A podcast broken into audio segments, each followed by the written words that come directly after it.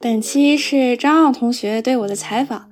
我应该还没有在节目里好好聊过我自己，还有斜杠青年研究所这档节目的幕后，所以这一期送给可能对我有那么一点好奇的你。不过这场对话也不是很长，所以如果听众朋友还有其他的问题想问我，比如我有什么爱好，我是怎么准备节目的，我是怎么认识某一位嘉宾的，你希望未来的节目介绍哪些行业和职业？都可以在你所收听平台的评论区里留言，或者给斜杠青年研究所 Radio 这个公众号发私信。要是你没有具体的问题，在评论区里吱一声也行。我还想等收集好大家的问题之后，邀请一位其他播客的主播来提问。也欢迎大家在评论区里告诉我你想听哪一位主播来采访我，我争取联系到他。话不多说，接下来是关于我和这档节目的一些小故事。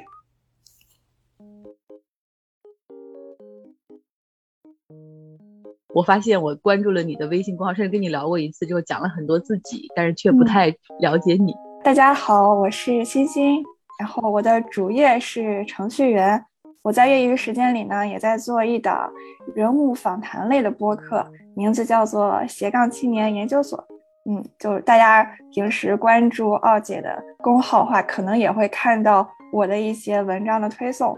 嗯，其实说实话，我采访了很多人，我一直在想，怎么还没有人来采访我？所以非常感谢奥姐的邀请。嗯嗯，好，谢谢。你说你是程序员，就真的是硬核码农的那种嘛？就是。比如说是学 computer science，然后真的做编程。对，我的本科的专业其实不是计算机，但是也是和计算还有数学和工程相关的。然后我现在也的确是在互联网公司做软件工程师。我之前做的可能会更偏向人工智能，还有呃深度学习开发这一块，但我现在做的是更。是更偏向用户的产品，好，太厉害了。所以你就是做播客是业余的爱好是吗？所以，我因为我知道做一期节目到底需要花多长时间，对，就看你每次的那个工作量，感觉很大。有朋友肯定就会问，相比国内的九九六，是不是湾区的工程师的生活真的很很有空余时间，可以做自己喜欢的事情？很多人可能会对呃程序员还有工程师就是有，就像您说的钱多活少这样的印象。我觉得我可以先。谈一谈活少这个印象，我觉得之所以大家会这么觉得，可能是由于我觉得程序员他的工作的时间的确是比较灵活，因为大部分呃美国这边的互联网公司就是没有打卡这一说，然后程序员的工作基本上也是你在最近的几个月或者是几个周里面负责具体某一个项目，只要你可以呃如期完成。那你完全可以选择自己，呃，觉得舒服的一个工作节奏。就比如说，如果你是一个晨型人，你就可以很早的开工；但如果你起的比较晚，或者是你想避开早高峰，那你也完全可以晚一点到公司。那可能还有一些夜猫子，是那种晚上效率极高的，那也可以选择在晚上的时间工作。嗯，所以我觉得可能是因为，嗯，这样工作节奏比较灵活，所以。呃，会给大家这样一个印象。呃，其次是我觉得，呃，程序员的工作的确大部分时间是花在独立开发上，所以可能比起一些其他的一些岗位，可能会议啊，包括行政的一些任务可能会呃比较少，所以这种嗯所谓的无效的工作时间也会少一些。嗯，然后就是我觉得对于程序员来说，只要我们有电脑有网。呃，就可以工作。然后我们基本上也不会有那种，比如说到实地考察或者是出差这样的任务，这些都会比较少一些。所以我们很少会有那种花在路上的时间。然后我觉得其实活多活少，其实也和你所在的公司，包括所在的部门负责的业务有关系。那像很多呃初创公司里的工程师，可能因为他们本身整个团队的人比较少，所以可能一个工程师要承担的那种。任务和责任也会多一些，那可能在初创公司里的工程师工作也会辛苦一些，还有一些嗯那种直接面向客户的那种业务，比如说你像电商或者是这样的一些产品，直接影响到公司的业务和营收的。那可能也会比较忙一点，而且可能经常会要值班儿，所以就是相对于比国内的那种要老板不不下班就别人就不能走或者固定九九六的要多了很多灵活自由安排的时间。对。然后我发现，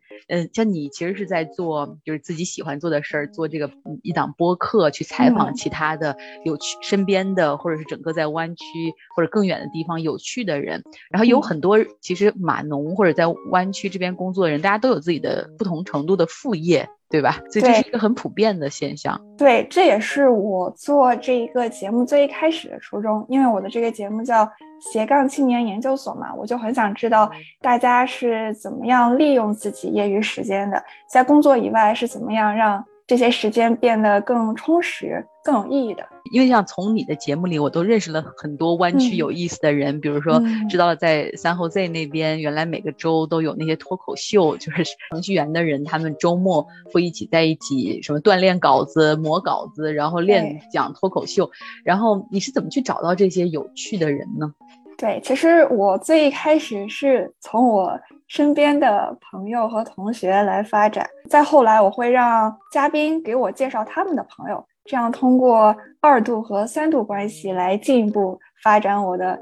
采访对象。啊，然后有的时候我也会主动去啊勾搭一些我特别敬仰崇拜的人，啊，我会给他们写邮件，或者是在他们的社交媒体上给他们留言。对，就是人和人之间嘛，都是一回生。二回熟，如果他们看到的话，就说明我们是有缘。其实就像咱俩一样，我就是在微博上给你留言，然后你看到了，所以咱俩认识了。你跟我说一个，你你采访过这么多人，就是你觉得谁最有趣，或者是最意想不到？这个太难了，因为我感觉每每一期节目都是我的孩子，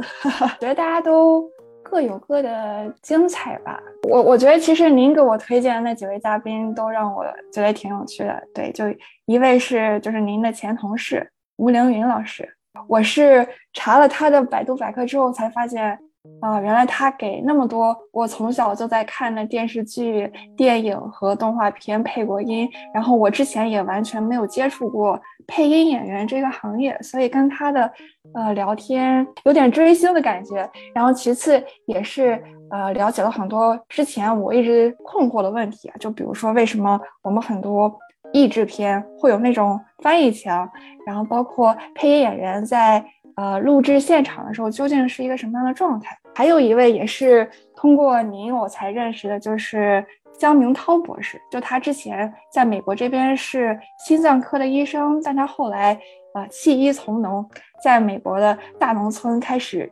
种西洋参，然后再把这些参可能卖回到国内去。然后所以我觉得他这个经历也特别的神奇。嗯，然后我觉得我在美国这边接触到了大部分的华人，可能大家都是呃像我一样比较年轻来这边留学，可能从事这种理工科的专业和工作。但我第一次认识到一个在美国这边当农民的中国人，对，所以跟他的谈话也是嗯让我有很多之前没有了解到的知识和收获。我想问你，做一期节目，应该从联系嘉宾到准备提纲，然后到最后你采访录制，把它制作成音频的节目。另外，你还放很漂亮的这种微信公众号的文案。我不知道你做一期节目到底要花多长时间？最一开始会花挺久的，因为那个时候我还没有。摸索出来一个比较高效的流程，但后来就是形成自己的一套这种 工作流之后，就会越来越快。其实我觉得就是像您刚刚说的那种，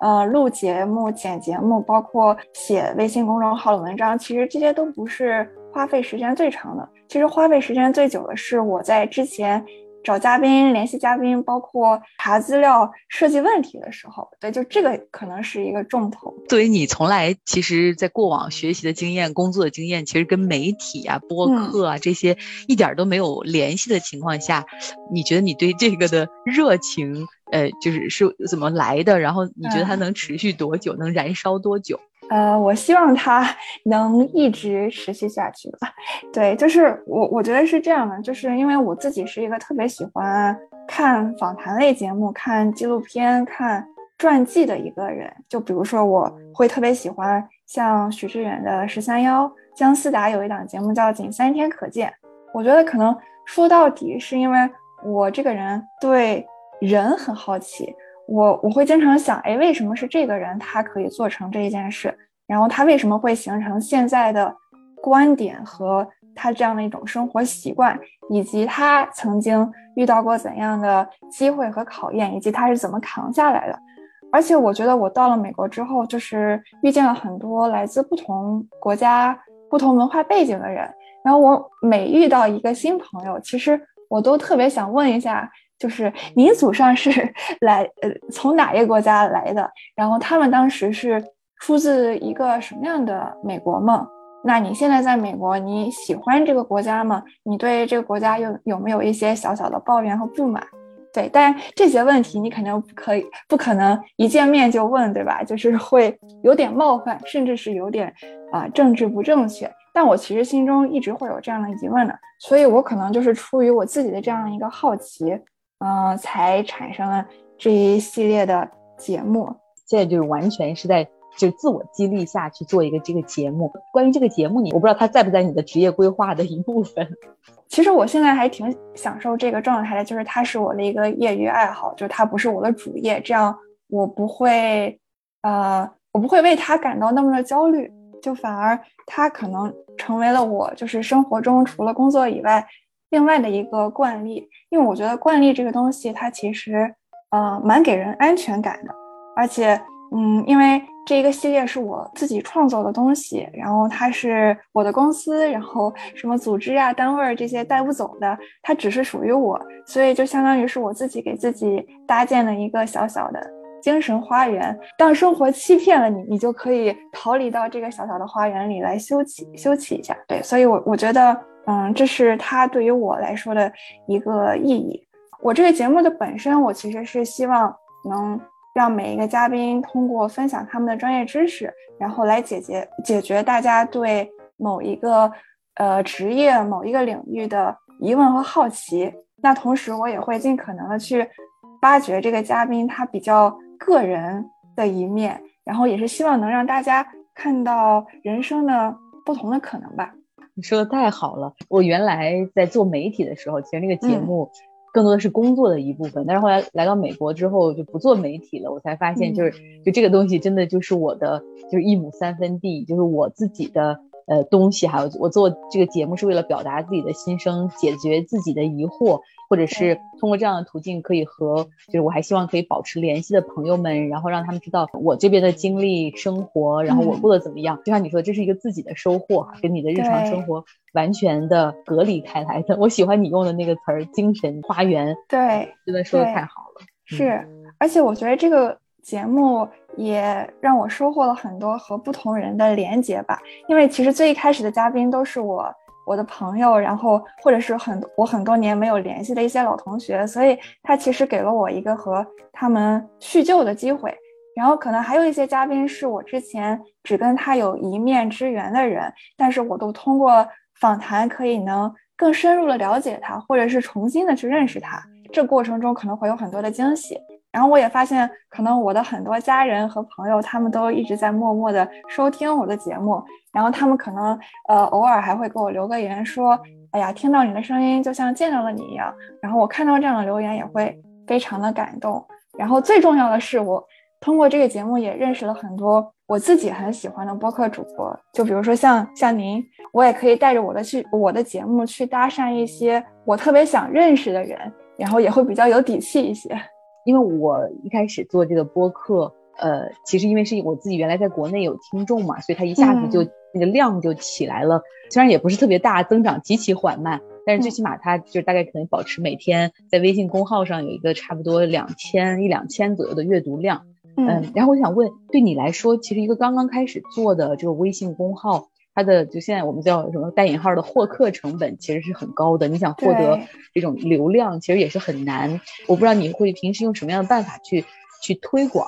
我从来没有在朋友圈里去推广过我的播客，在朋友圈里的那些人，很多人其实我不熟，我不并不希望我去刻意的告诉他们，你看我在做这个，你们来听，结果他们又可能要去评论，或者难免对我有一些新的判断，比如你怎么到了美国之后变成这样了，你怎么有这样的想法，怎么忘本了，我就不想要这些。所以，但我知道你的初衷肯定是希望更多的人听到和。和了解你的节目，对不对？所以对你怎么样去去获得新的听众呢？我最一开始可能是会鼓励我的嘉宾在他们的朋友圈里转发，就是这样，每次我的节目都是在一个不同的一个朋友圈里面得到这种曝光。对，然后，呃，也是我的节目，呃，因为放在国内的一些平台，比如说小宇宙，然后之前我有三期节目上过他们的首页推荐，然后我觉得可能也是因为那三期节目的话题，嗯，比较新颖，可能之前没有人做过，就一期是关于马球这一个